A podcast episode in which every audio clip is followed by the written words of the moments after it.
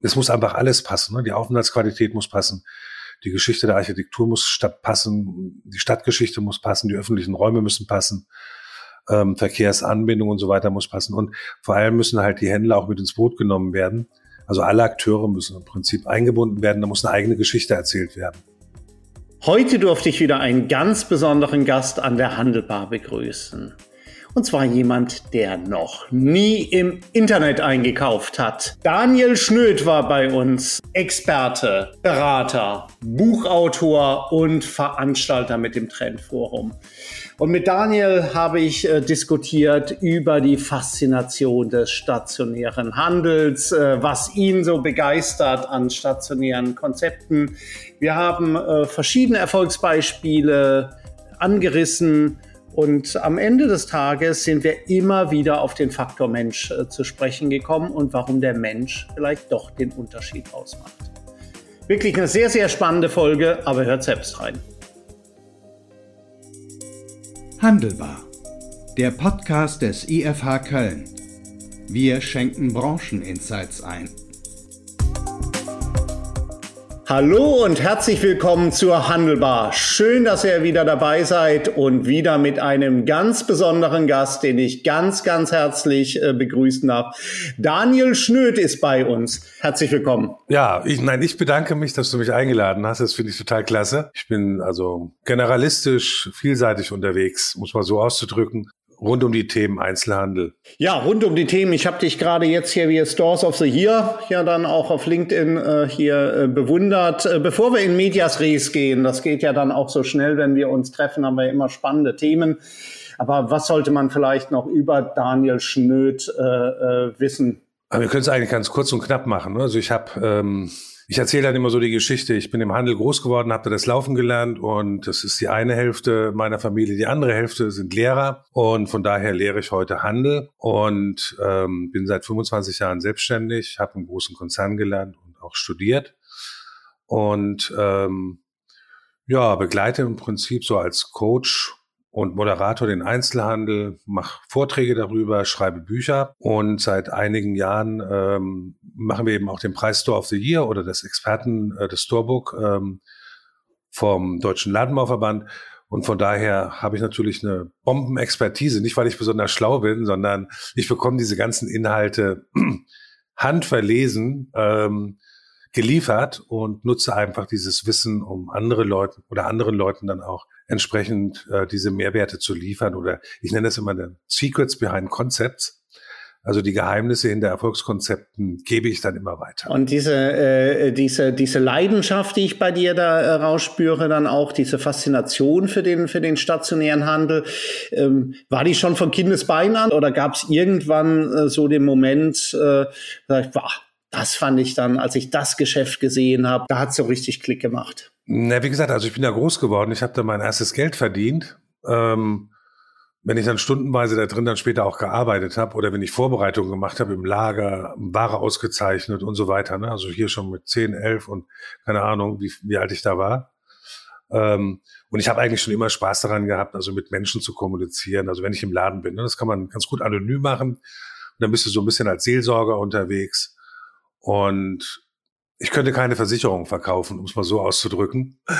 Ähm, also es macht mehr Spaß, wenn ich ja was Physisches in der Hand habe und ja mit dem Kunden dann zusammenarbeiten kann in dem Moment, dass er das kauft. Aber jetzt äh, sagen wir ja auch gerade in unseren Studien, stellen wir das auch fest, dass sich ja die Mitarbeiterinnen und Mitarbeiter im Handel viel zu wenig eigentlich mit den Kunden beschäftigen und viel noch mit, äh, mit äh, ähm, Auffüllen von Regalen im Lager, an der Kasse. Also Handel hat ja nicht per se, auch Einzelhandel, nicht so per se das allerbeste Image, zumindest bei denen, die, die nicht so viel ähm, Ahnung haben. Was du schon schon früh jemand, äh, der das abstrahiert hat und der gesagt, ja, also nee, eigentlich, da ist ja so viel Charme drin, jetzt gerade auch mit den Themen, die dich heute umtreiben. Ich kann so einen Laden gestalten, ich kann mir Konzepte entwickeln, wie ich meine Kunden da besser dann auch, auch ansprechen äh, kann. Oder kam auch das erst mit dem Beschäftigen, mit dem, mit dem Handel dann vor Ort? ich gehe jetzt mal davon aus, dass deine Frage mal grundsätzlich um den Leistungsfaktor Mensch geht.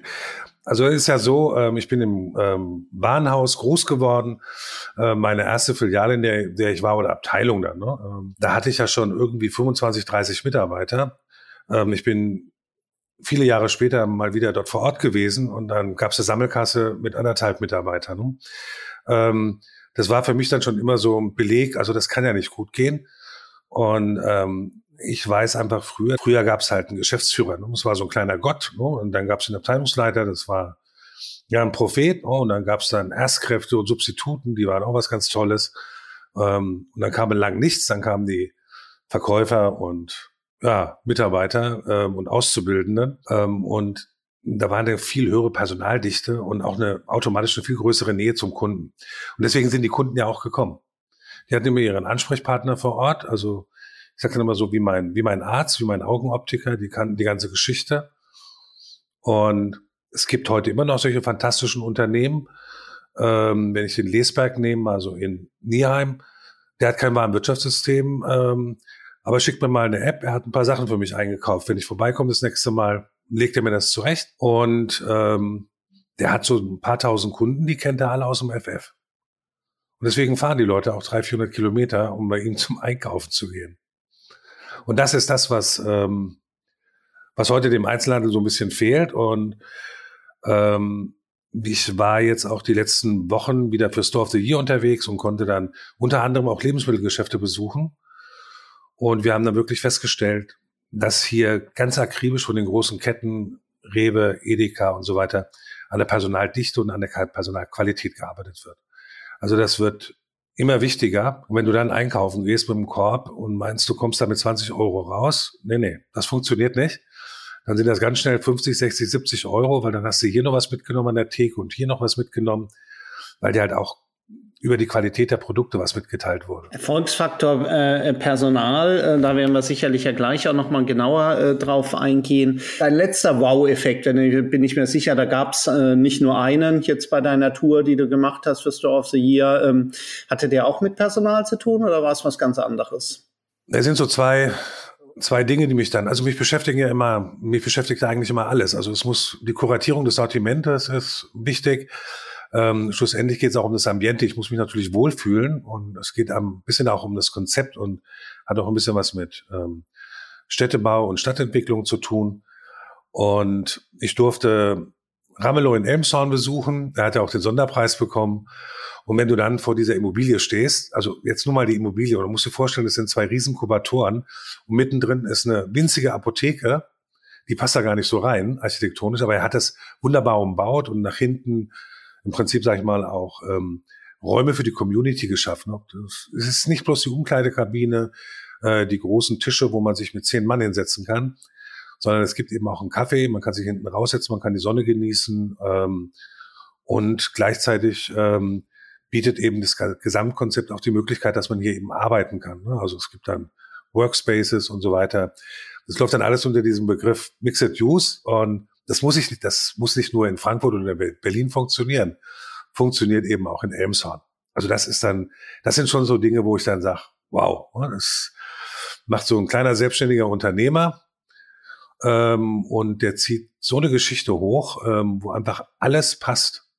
Selbst seine Mitarbeiter, wenn du da mal so weiter strickst, sind seine Influencer, ähm, die generieren Leads und ähm, Kontakte viral online ähm, und so werden auch Prämien und Provisionen vergeben. Ne? Also das ist, ähm, und damit hat der Mitarbeiter auch gleich einen Mehrwert für sich selbst, weil er weiß, wenn ich viral in der Welt unterwegs bin, Influencer, Corporate Influencer für Ramelow, dann kann ich damit auch nochmal zusätzlich Geld verdienen.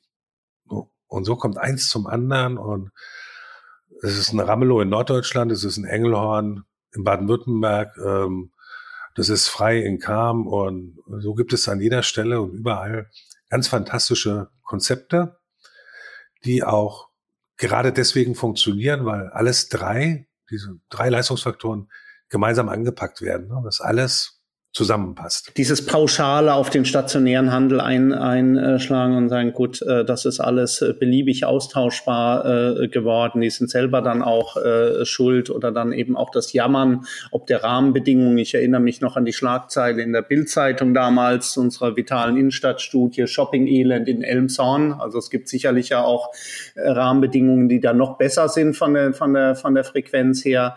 Ähm, die, äh, dieses Pauschale, das greift ja äh, immer äh, zu kurz. Und pauschal wird ja, wird ja auch immer der Onlinehandel gleich mal herangezogen, warum das alles so schlimm aussieht in den Innenstädten. Äh, hier alle finden die Innenstädte ja eigentlich äh, was was erhaltenswertes oder die meisten zumindestens und äh, das ist immer ähm, immer auch eine sozial erwünschte äh, Geschichte mit den Innenstädten und trotzdem stellen wir dann fest, äh, naja, Online-Einkaufen ist natürlich schon auch äh, ein bisschen bequem und äh, viele ertappen sich dann. Ich hatte das mal im Radio-Interview, einen, der dann auch von den äh, Zuhörern, der sich meldet und sagt, ich kaufe leider auch so viel bei Amazon. Ist das bei dir auch so? Kaufst du, du erwischst du dich manchmal auch? Bist, wirst du manchmal schwach? Kaufst du dann doch online, obwohl du ja ein Fan des stationären äh, Handels bist? Oder bist du da charakterstark? Ich bin da charakterstark. Ich habe noch nie online gekauft. Wow, das ist mal äh, ein Knaller. Ich muss äh, gestehen, ich habe schon lange mit keinem mehr gesprochen, der das von sich äh,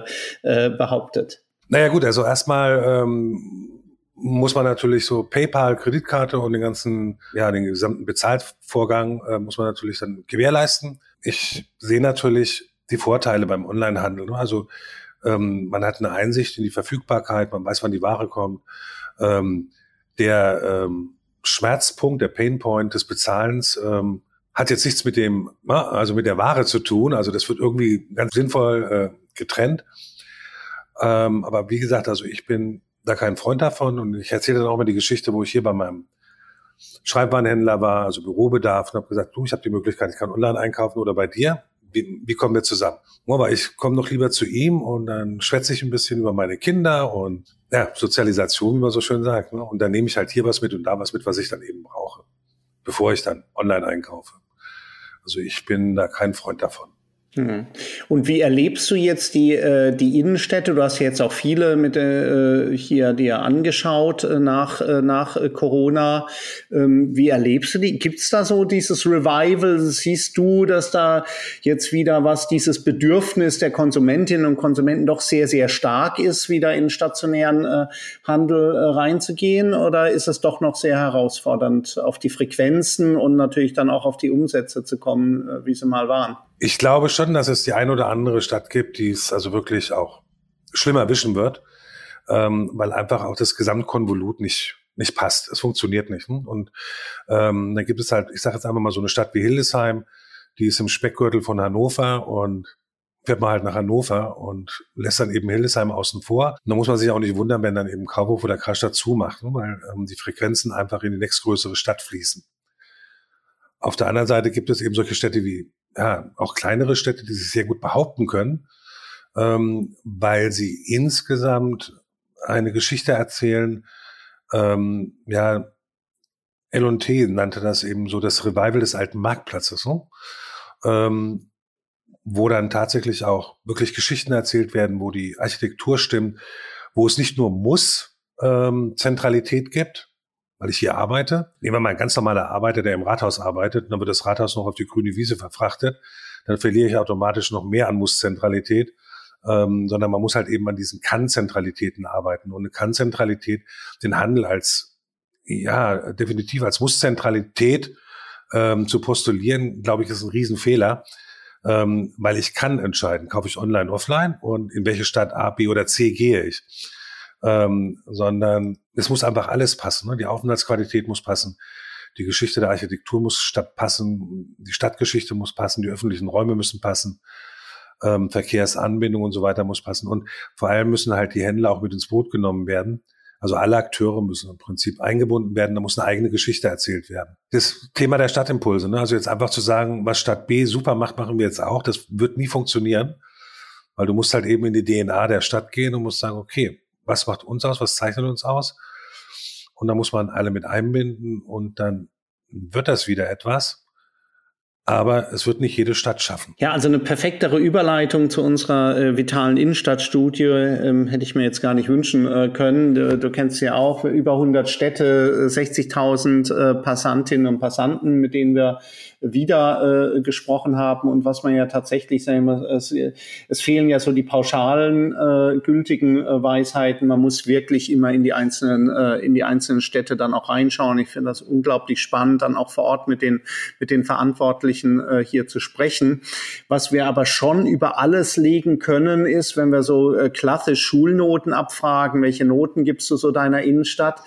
dann sehen wir seit, seit Jahren eigentlich so eine ganz leichte Entwicklung äh, hin zum Besseren, aber so in dem Bereich im Durchschnitt drei minus, äh, drei plus bis äh, geht's jetzt eher in die zwei minus rein und wenig Ausreißer eigentlich äh, äh, nach oben und, äh, und nach unten. Wie würdest du so die, die, die Innenstädte jetzt so beurteilen? Äh, findest du das angemessen, so die äh, zwei minus, drei plus äh, dieses Bereich oder würdest du sagen, nee, also ich kenne einige Städte, äh, die sind eigentlich eher im Einser- bis Zweier-Bereich, viele, die sind äh, ziemlich schlecht? Naja gut, also das Schulnotenprinzip ähm, funktioniert ja schon seit Jahrzehnten. Man kann, man kann es nicht pauschalisieren. Ne? Also man kann es definitiv nicht pauschalisieren.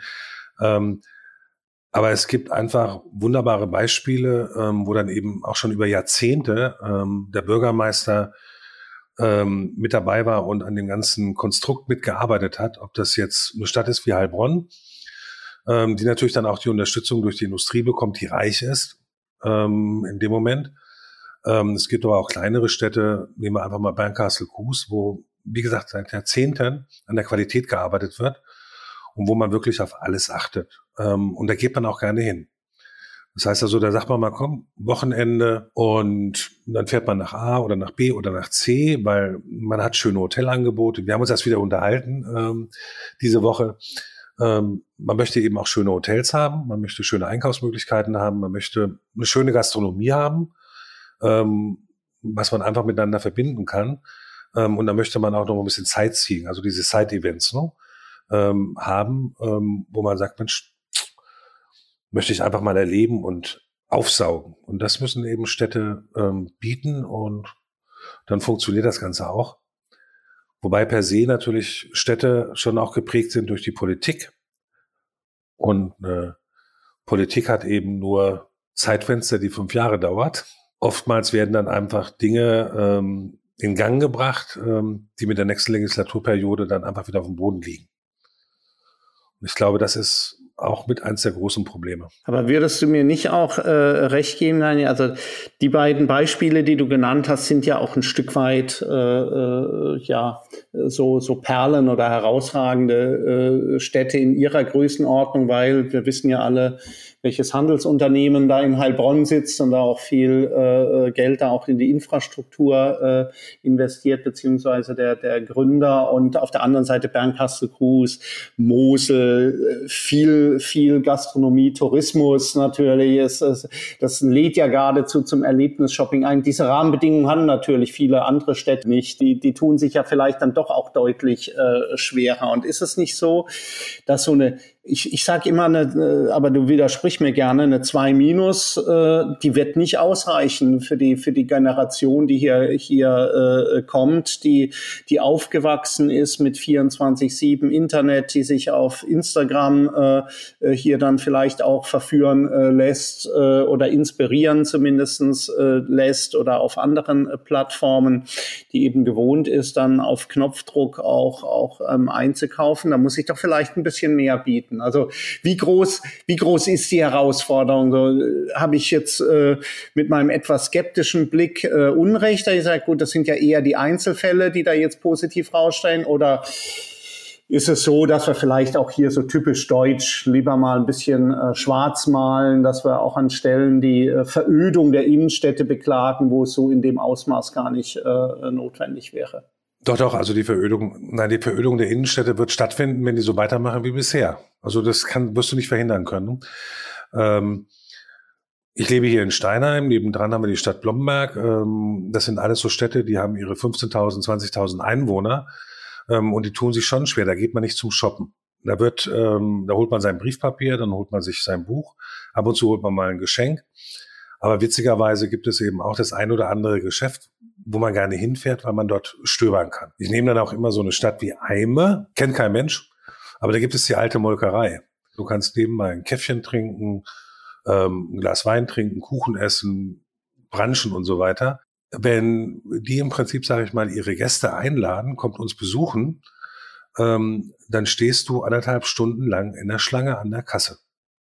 Was ist so? Und das ist ein Dorf. Also die Stadtgröße ist nicht unbedingt ausschlaggebend, aber wir können das eben nicht über 10.000, 15.000 Städte spannen. Es findet ja Krieg statt dann unter den Städten. Ja, also du hast eben was ganz Spannendes äh, äh hier dann auch, auch zwischen gesagt. Das ist nämlich nicht von Kunden oder Kundinnen äh, gesprochen, sondern von Gästen. Das finde ich ist ja schon vielleicht auch Teil äh, des, äh, des Erfolgsrezepts. Äh, aber jetzt lass uns, jetzt haben wir gesagt, gut, wir dürfen uns auch nicht äh, darauf ausreden, unsere Stadt ist zu klein oder wir haben zu wenig Frequenz. Wie gesagt, das Beispiel auch aus Elmshorn zeigt ja auch, auch im schwierigeren Umfeld kann ich äh, tolle äh, Retail-Konzepte ähm, hier dann auch erfolgreich äh, positionieren. Du hast ja dazu ein, ein, Buch geschrieben, das könnte ja vom, vom Umfang des Titels her schon äh, eine Dissertation sein. Deswegen lese ich es tatsächlich dann auch vor. Inszenieren, verführen, mehr verkaufen. Soweit so einfach dann. Die Dramaturgie in der Laden- und Sortimentsplanung. Ladengestaltung mit multisensualem Marketing. In a, in a nutshell. Ähm, äh, hier, was sind so aus deiner Sicht, auch du hast dich ja intensiv mit dieser Thematik dann auch, auch auch äh, beschäftigt. So zentrale Erfolgsfaktoren. Wenn wir mal versuchen, es relativ einfach äh, zu machen. Ich bin jetzt äh, hier äh, äh, Modehändler in Pulheim äh, bei, äh, bei Stommeln und habe mir jetzt dein Buch gekauft, bin aber zu faul, es äh, zu lesen. Was kannst du mir in vergleichsweise wenigen Sätzen nahebringen? Das Buch, das fußt so ein bisschen auch auf der Idee, äh, wie muss ein Laden eigentlich gegründet, also wie ist die Entstehungsgeschichte eines Ladengeschäftes. Ähm, das heißt also, auch wenn ich mit meinen eigenen Kunden zusammenarbeite, ist immer der erste Schritt einfach mal zu überlegen, wer bin ich eigentlich ne? und was möchte ich, also welche Identität habe ich und was möchte ich für ein Image am Markt draußen erreichen. Ähm, und dann geht es halt darum, dass wir dann wirklich auch festlegen müssen, ähm, über diese sogenannte Corporate Identity, im Prinzip festlegen müssen, was sind eigentlich meine wirklich herausragenden Eigenschaften und wie kann ich die dann, deswegen multisensual in, in Form, in Farbe, in Geruch, ähm, in der Wareninszenierung transportieren. Und wenn das Ganze schlüssig ist, aber auch ungewöhnlich in der Kombination. Ähm, ich habe das jetzt letztens noch beim Interview wieder genannt. Ähm, das ist dann so eine Art Shop-Pairing. Ähm, das heißt also, kommt aus dem Food-Pairing. Wenn ich also ein Steak auf Popcorn serviere, muss man wissen, dass der, der DNA ähm, etwas Gemeinsames unterliegt, nämlich der Schokoladenduft oder Geschmack. Und das ist wiederum so ungewöhnlich, dass man darüber spricht und es bleibt auch im Kopf und wird verinnerlicht. Und das Gleiche muss ich natürlich auch mit Ladengeschäften machen. Und wie gesagt, in dem Buch wird einfach nur beschrieben, wie kann ich es bestmöglichst nonverbal transportieren oder semantisch transportieren, ähm, und deswegen spielt natürlich Ladengestaltung ähm, eine große Rolle. Ähm, das Buch erscheint aber auch deswegen, weil Kooperationspartner daran beteiligt sind. Also ich habe auch meine Sponsoren bei der ganzen Geschichte, die das Thema dann eben auch ähm, aufladen. Alles, was mit den aktuellen Trends zu tun hat. Ne? Also ob das digitale, digitale Aspekte sind, ob das Tierwohl ist, Nachhaltigkeit, ESG und so weiter. Ähm, das findet sich als Trend Betrachtung alles auch mit drin. Bleiben wir bei dem, äh, bei dem Kerntitel, bei dem Haupttitel, den ich äh, wirklich super äh, finde. Inszenieren, verführen, mehr verkaufen. Finde ich super, weil zum einen inszenieren und verführen natürlich aus meiner Sicht jetzt äh, klassische Stärken dann eben auch des stationären Handels sind, wenn wir es mit dem äh, jederzeit verfügbaren Online-Kanal äh, hier dann auch vergleichen. Und mehr verkaufen natürlich deutlich macht, das ist kein Selbstzweck. Wir müssen ja auch betriebswirtschaftlich an die Sache äh, äh, rangehen. Und da hatte ich hier auch an der, an der Handelbar beispielsweise den ähm, Andreas Bartmann hier von Globetrotter auch zu Gast. Aus ihrer Sicht, die äh, gehen ja eher bei dem Inszenieren einen Schritt wieder zurück.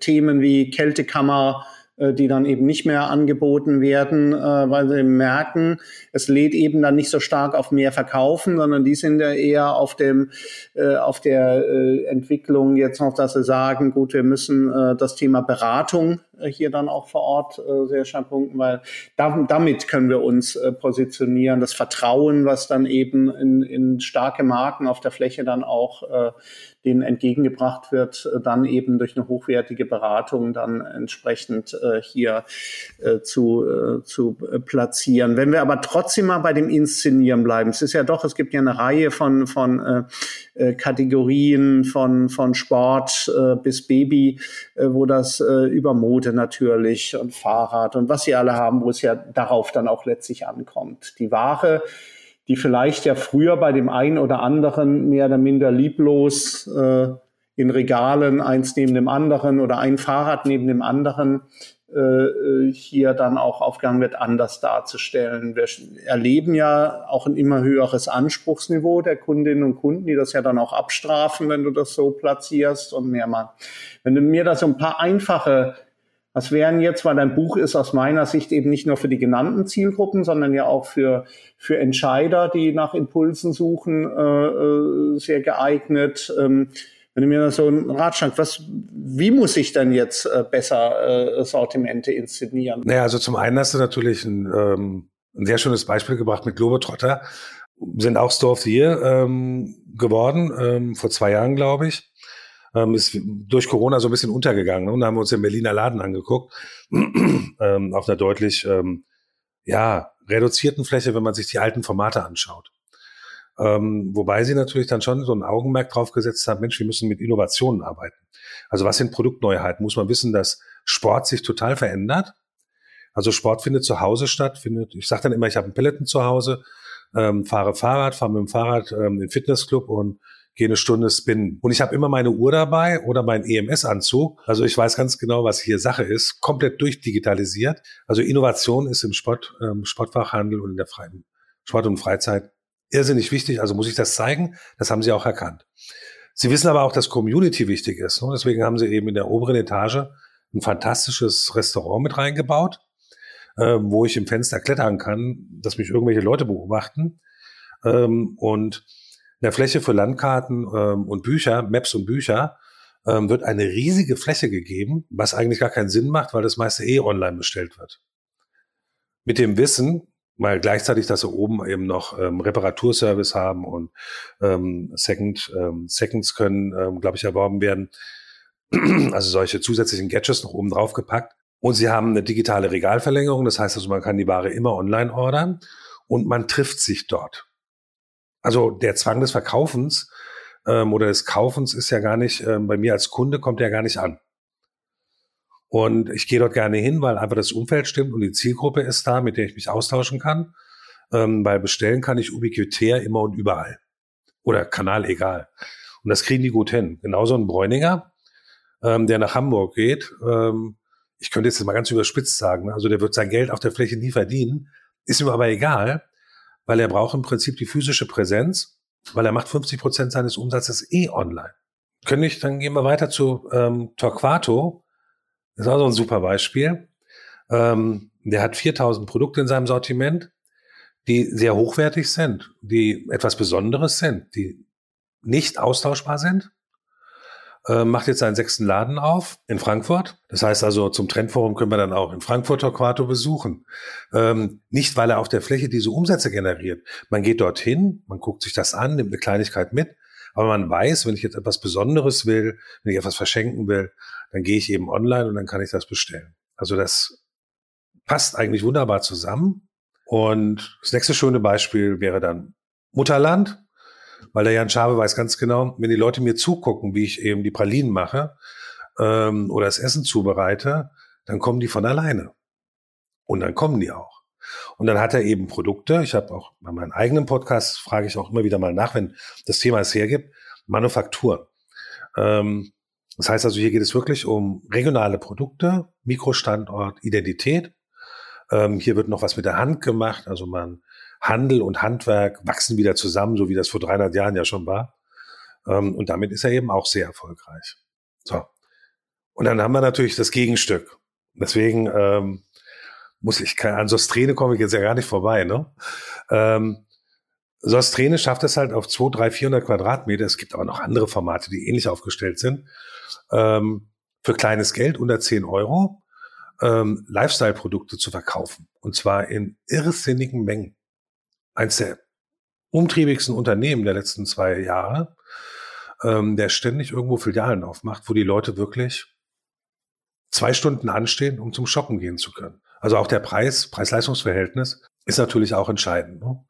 Wobei also eben dann der ähm, Inhaber ähm, auch selber sagt, wir wollen halt eben auch Gefühle auf die Fläche bringen, also Emotionen mit Geschichten, mit Gerüchen, mit Wareninszenierung und so weiter. Ne? Und deswegen sind die auch so erfolgreich. Es funktioniert.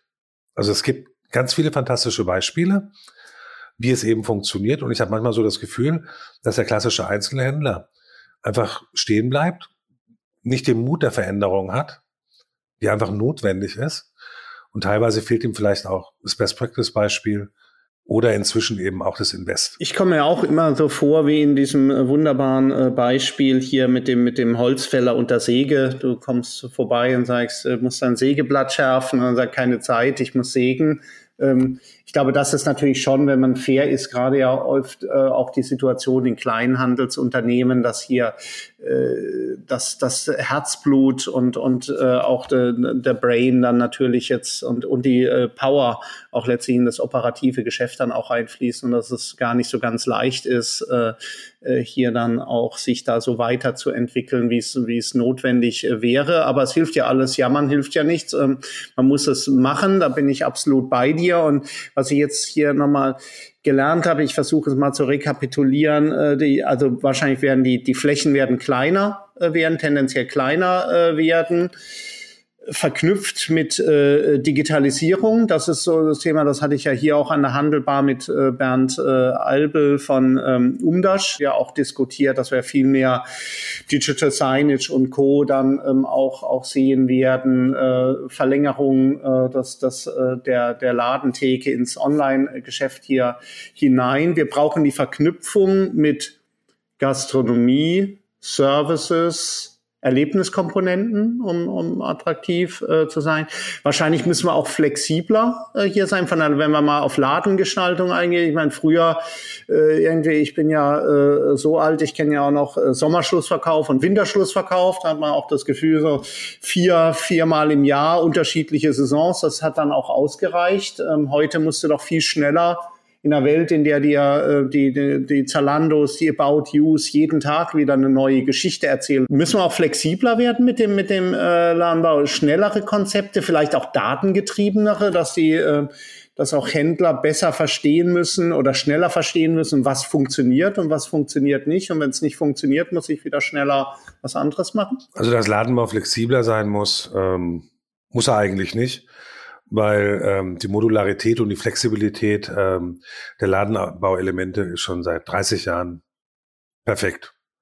Also du kannst relativ schnell kannst du alles umbauen, umwandeln, unterschiedlichen Nutzungen zuführen ähm, und man kann Rundständer ganz schnell gegen Tisch austauschen, auch kein Problem.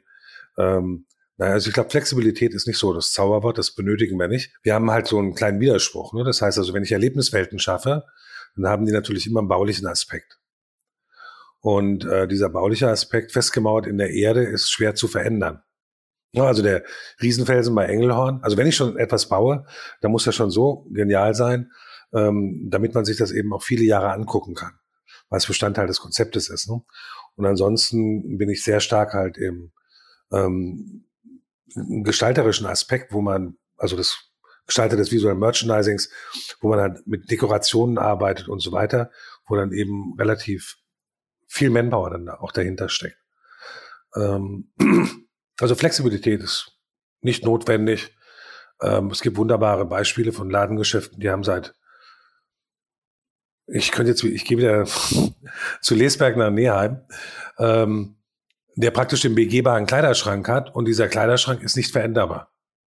Okay? Hat das Ganze aber ähm, zentral mit einer Fläche gemacht, die eben Pop-up-Charakter hat wo er schnell mal umbauen kann. Ne? War, also ist für alle war nutzbar, ähm, aber auch das ist ein Invest. Ähm, das wird die nächsten 10, 15, 20 Jahren eben so bleiben. Und da steht eben die Ware dann auch im Vordergrund. Offensichtlich ist ja die Flexibilität bei der Ladenbaugestaltung grundsätzlich äh, äh, grundsätzlich gegeben von den von den Möglichkeiten äh, her. Aber offensichtlich wird sie doch nicht überall dann auch so genutzt, weil äh, wenn ich wenn ich so mir Geschäfte anschaue, mit welcher äh, wie äh, mit welcher Geschwindigkeit dann hier dann auch umgebaut wird, hast du ja manchmal das Gefühl, wir gehen schon äh, in die Sommerferien, da ist immer noch was von Ostern äh, hier dann auch vorhanden. Und ist es nicht so, dass in einer, in einer Welt, in der wir da ähm, einfach gewohnt sind, dass sich dass sich online die Dinge extrem schnell drehen, dass da einfach weniger Verständnis da auch entgegengebracht wird. Und dann ist ja gut, also der könnte jetzt ja auch mal wirklich die, die, die, äh, die Weihnachtsdeko könnte jetzt ja schon mal raus. Also, ähm, du teilst es nicht, ich merke es, eine Kritik. Nein, nein, weil wir haben ja das, wir haben ja dieses Ultra Fast Fashion Shein, ähm, wo halt innerhalb von drei Tagen individuelles Produkt geliefert wird. Ähm, und äh, zu jedem Trend gibt es auch einen Gegentrend. Also ich glaube, dass diese Geschwindigkeit, der Anspruch nach Geschwindigkeit eher im ähm, ja, preisorientierten Handel notwendig ist. Ne? Ähm, es gibt ganz tolle Unternehmen, da könnten wir wieder Torquato nehmen ähm, oder Filippi, die sagen, wenn wir also jetzt mit, wenn wir Produkte entwickeln, dann ent entwickeln wir die für, für ein Leben. Ja, also dann kauft man sich halt, ähm, dann kauft man sich halt einen Brieföffner, ähm, den wirst du die nächsten 30, 40 Jahre zu Hause stehen haben, weil er so genial ist. Das ist etwas Besonderes. Ne? Und da muss natürlich auch der Rahmen äh, wo ich so etwas verkaufe, auch entsprechend ähm, einen Eindruck hinterlassen, ähm, dass es eben etwas Langfristiges ist. Also das ist die eine Geschichte. Ne? Also das sind unterschiedliche Konzepte. Ähm, und wenn ich natürlich jetzt im Fast-Moving-Bereich bin, bei Lebensmitteln, und dann kommt eben die Weihnachtsschokolade schon im August, okay, dann soll es halt so sein. Ähm, aber die werden im August mir kaum ähm, Lind verkaufen, ähm, wo halt so eine Schachtel mit Pralinen ähm, 49 Euro kostet. Okay, weil das sind halt Aufbauten, wo du dann Tüten bekommst für 1,99. Ich glaube, dass Geschwindigkeit immer was mit Preis zu tun hat. Und der Gegentrend ist eben ähm, auch so ein bisschen Slow Move langsam, hochwertig, nicht austauschbar. Der ja auch äh, unterstützt wird durch die äh, zweifellos äh, sehr starke äh, Bewegung jetzt hin zur Nachhaltigkeit, äh, wo wir uns ja tatsächlich auch als Experten äh, doch kritisch äh, hinterfragen, ob, ob Shein tatsächlich auch ein, auch ein äh, Konzept sein kann, was hier in, in Europa äh, so funktioniert, wie es ganz offensichtlich in Fernost ja äh, funktioniert.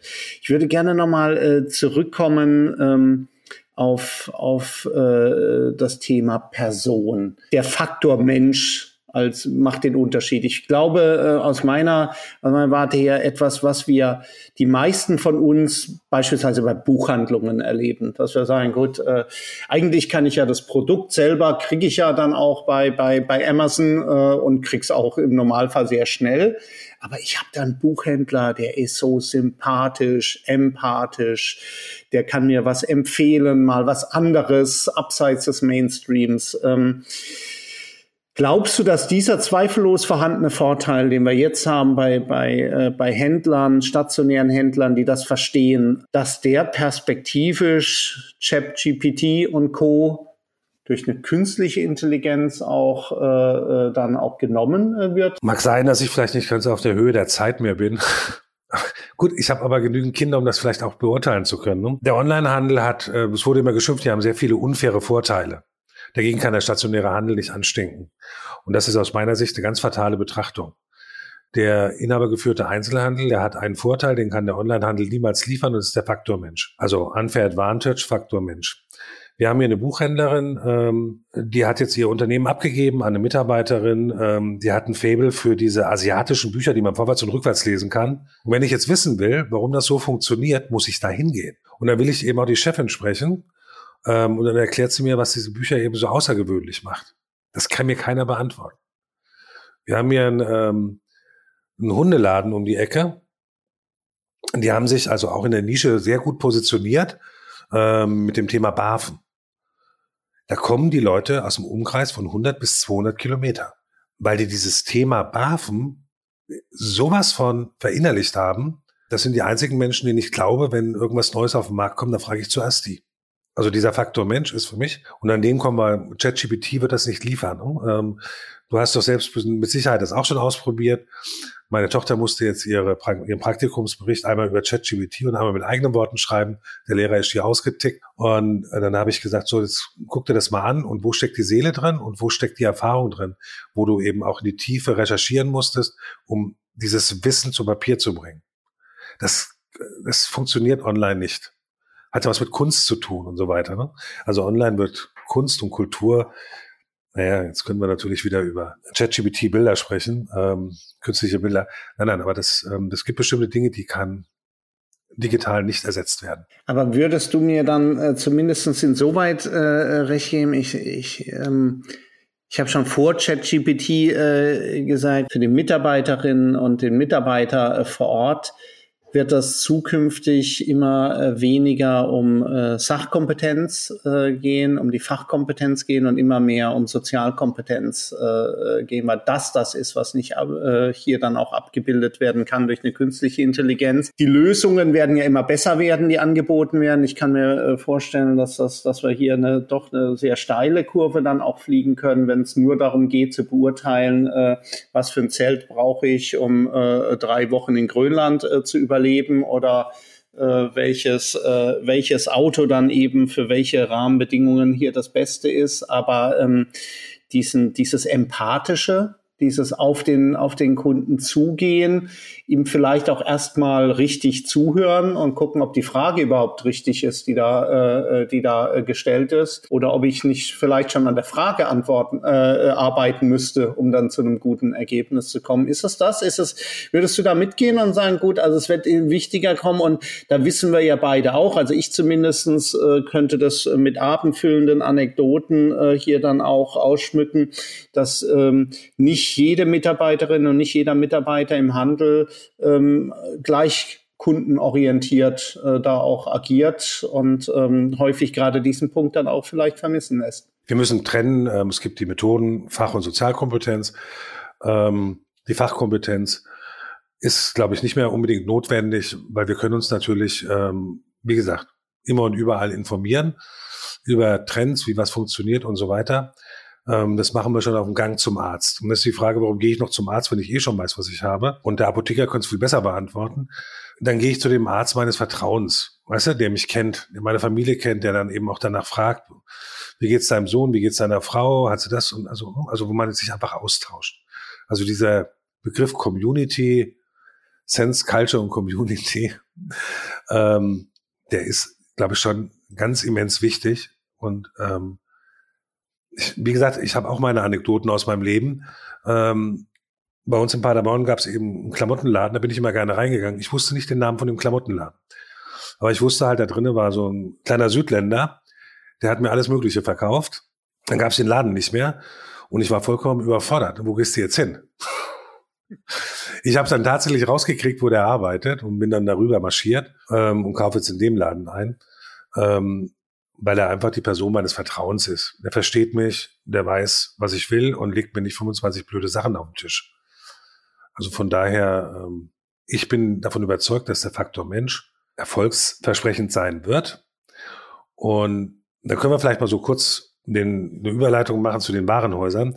Wenn du dir anguckst bei den Warenhäusern, ähm, dort wo Food und Non, also wo die, wo der Food-Bereich personell aufgeladen wurde, ähm, wo mit Qualität gearbeitet wurde, dass die irrsinnig erfolgreich sind. Und ähm, Gastro und Lebensmittel. Und sie automatisch ähm, Kunden, also diesen ähm, Pull-Effekt automatisch erzeugen, auch für alle anderen Sortimente. Und dann passiert es eben, dass die Leute sagen, du kannst ja maximal noch Parfümerie einkaufen, weil da steht nämlich eine Mitarbeiterin der Marke hinter dem, hinterm Counter. Ähm, und dann geht irgendwann die, ist irgendwann mal die Luft vorbei. Und dann muss man sich die Frage stellen, warum ähm, eben Alsterhaus und Co., ähm, der KDW Group, ähm, so erfolgreich sind. Und der Herr Meder sagt ja auch, ne, also wir sind eigentlich eine Eventagentur. Da geht es um Socializing und lauter solche Geschichten. Und dann hatte ich mal im Oberpollinger so eine Erfahrung gemacht, wo äh, mir der ähm, Geschäftsführer damals gesagt hatte, wir hatten mal eine Beschwerde, ähm, also keine Beschwerde, sondern ähm, der Gastronom kam zu uns und hat uns bedauert, ne, weil die Leute würden ja nur Kaffee trinken und nichts einkaufen. Und dann war eben seine Antwort, du, die haben schon längst gekauft und schon nach Hause geschickt, die wollen jetzt nur noch Kaffee trinken. Ja, weil ähm, das findet dann eben ganz anders statt, ne? also Click und Collect und wie kommen die Ware nach Hause. Von daher, also für mich ist wirklich ausschlaggebend als Erfolgsfaktor der Mensch und der Mensch muss passen zur Zielgruppe. Die Zielgruppe will Third Place, also will den idealtypisches, idealtypische Umfeld.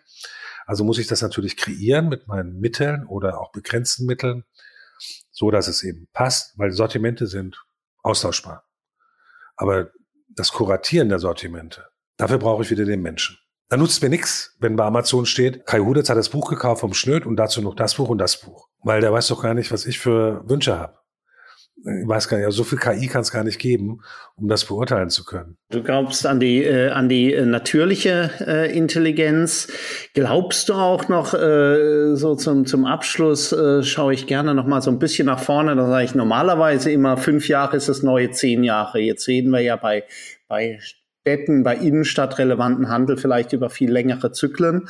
Ich würde mal äh, die Frage so umformulieren. Glaubst du, dass diese Faszination, wir gehen so äh, mal bummeln in, die, äh, in, der, in der Innenstadt, glaubst du, das wird es noch in zehn Jahren so geben, wenn du vielleicht auch deine Familie dann hier anschaust, deine, äh, deinen Nachwuchs, äh, werden die noch äh, in den, in den Innenstädten äh, flanieren, bummeln, shoppen, einkaufen oder vielleicht dann eben äh, ins Restaurant gehen und einfach mal was vom Handel äh, hier dann mitnehmen? Oder werden die doch noch viel stärker, als wir uns das heute vorstellen, in, den, in die Welt des Digitalen dann auch äh, abwandern?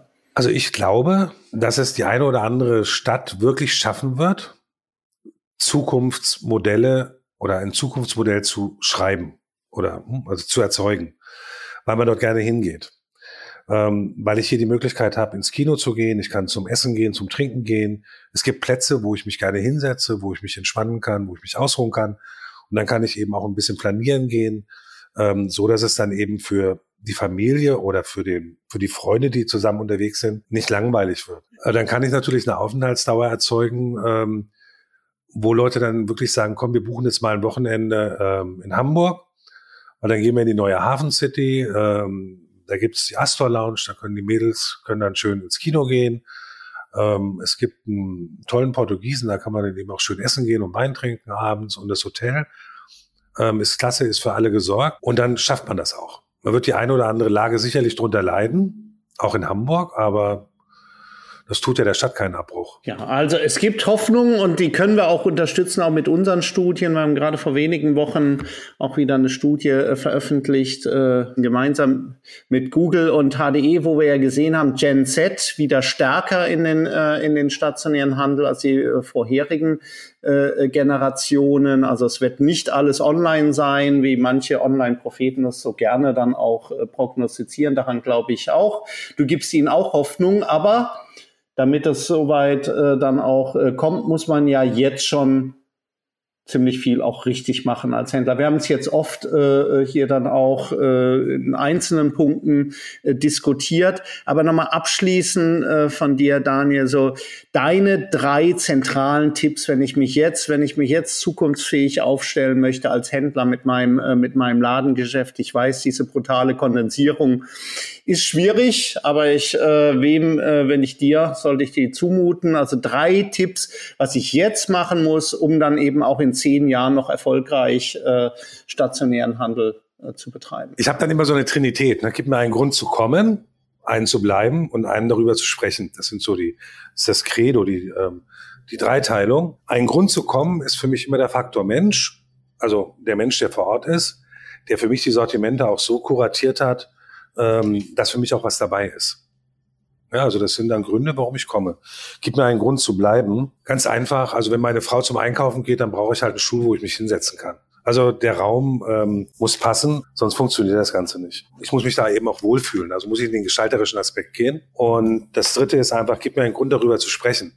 Das heißt, ich muss natürlich jetzt irgendetwas so kreiert haben, weil Schnöd da hingegangen ist oder der Hudetz und weil Hudetz und Schnöd auch gerne so lange geblieben sind. Jetzt erzählen die auch darüber.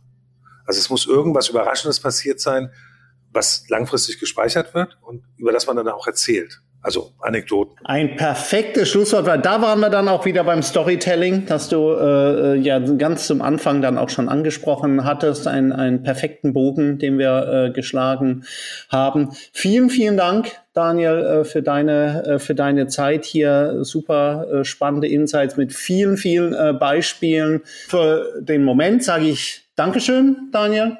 Toll, dass du äh, mit äh, dabei warst und freue mich, wenn wir uns bald wiedersehen. Spätestens zum Trendforum äh, bei dir in Frankfurt im September. Können wir noch mal zum Abschluss sagen, wann findet es statt? Am 27. und 28. September in Frankfurt. Wieder mit einer spannenden Store-Tour, wo wir uns die Erfolgskonzepte angucken und warum die so funktionieren. Das ja nicht dann immer, also die Geheimnisse hinter den Erfolgskonzepten. Und ähm, das Trendforum selber, du bist ja dann auch zugegen und dann hören wir uns die Google-Studie bestimmt an ähm, ähm, und vom HDE und von euch.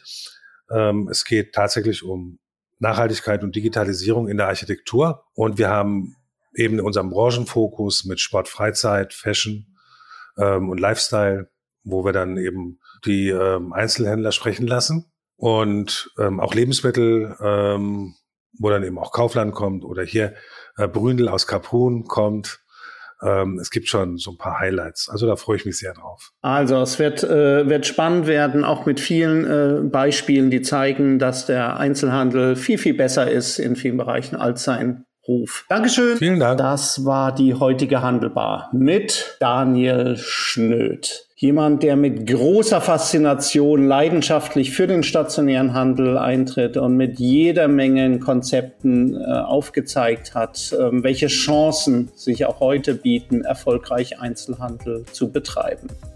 Und in 14 Tagen begrüße ich an gleicher Stelle Markus Haus. Er ist verantwortlich bei Penny für die Angebotskommunikation und wir werden mit ihm darüber diskutieren, inwieweit günstig als Verkaufsargument ausgedient hat oder gerade in der aktuellen Situation besonders erfolgreich ist. Es bleibt also spannend, hört auch in 14 Tagen wieder rein, abonniert den Podcast und bis zum nächsten Mal sage ich Bleibt gesund, erfolgreich und zuversichtlich. Tschüss aus Köln.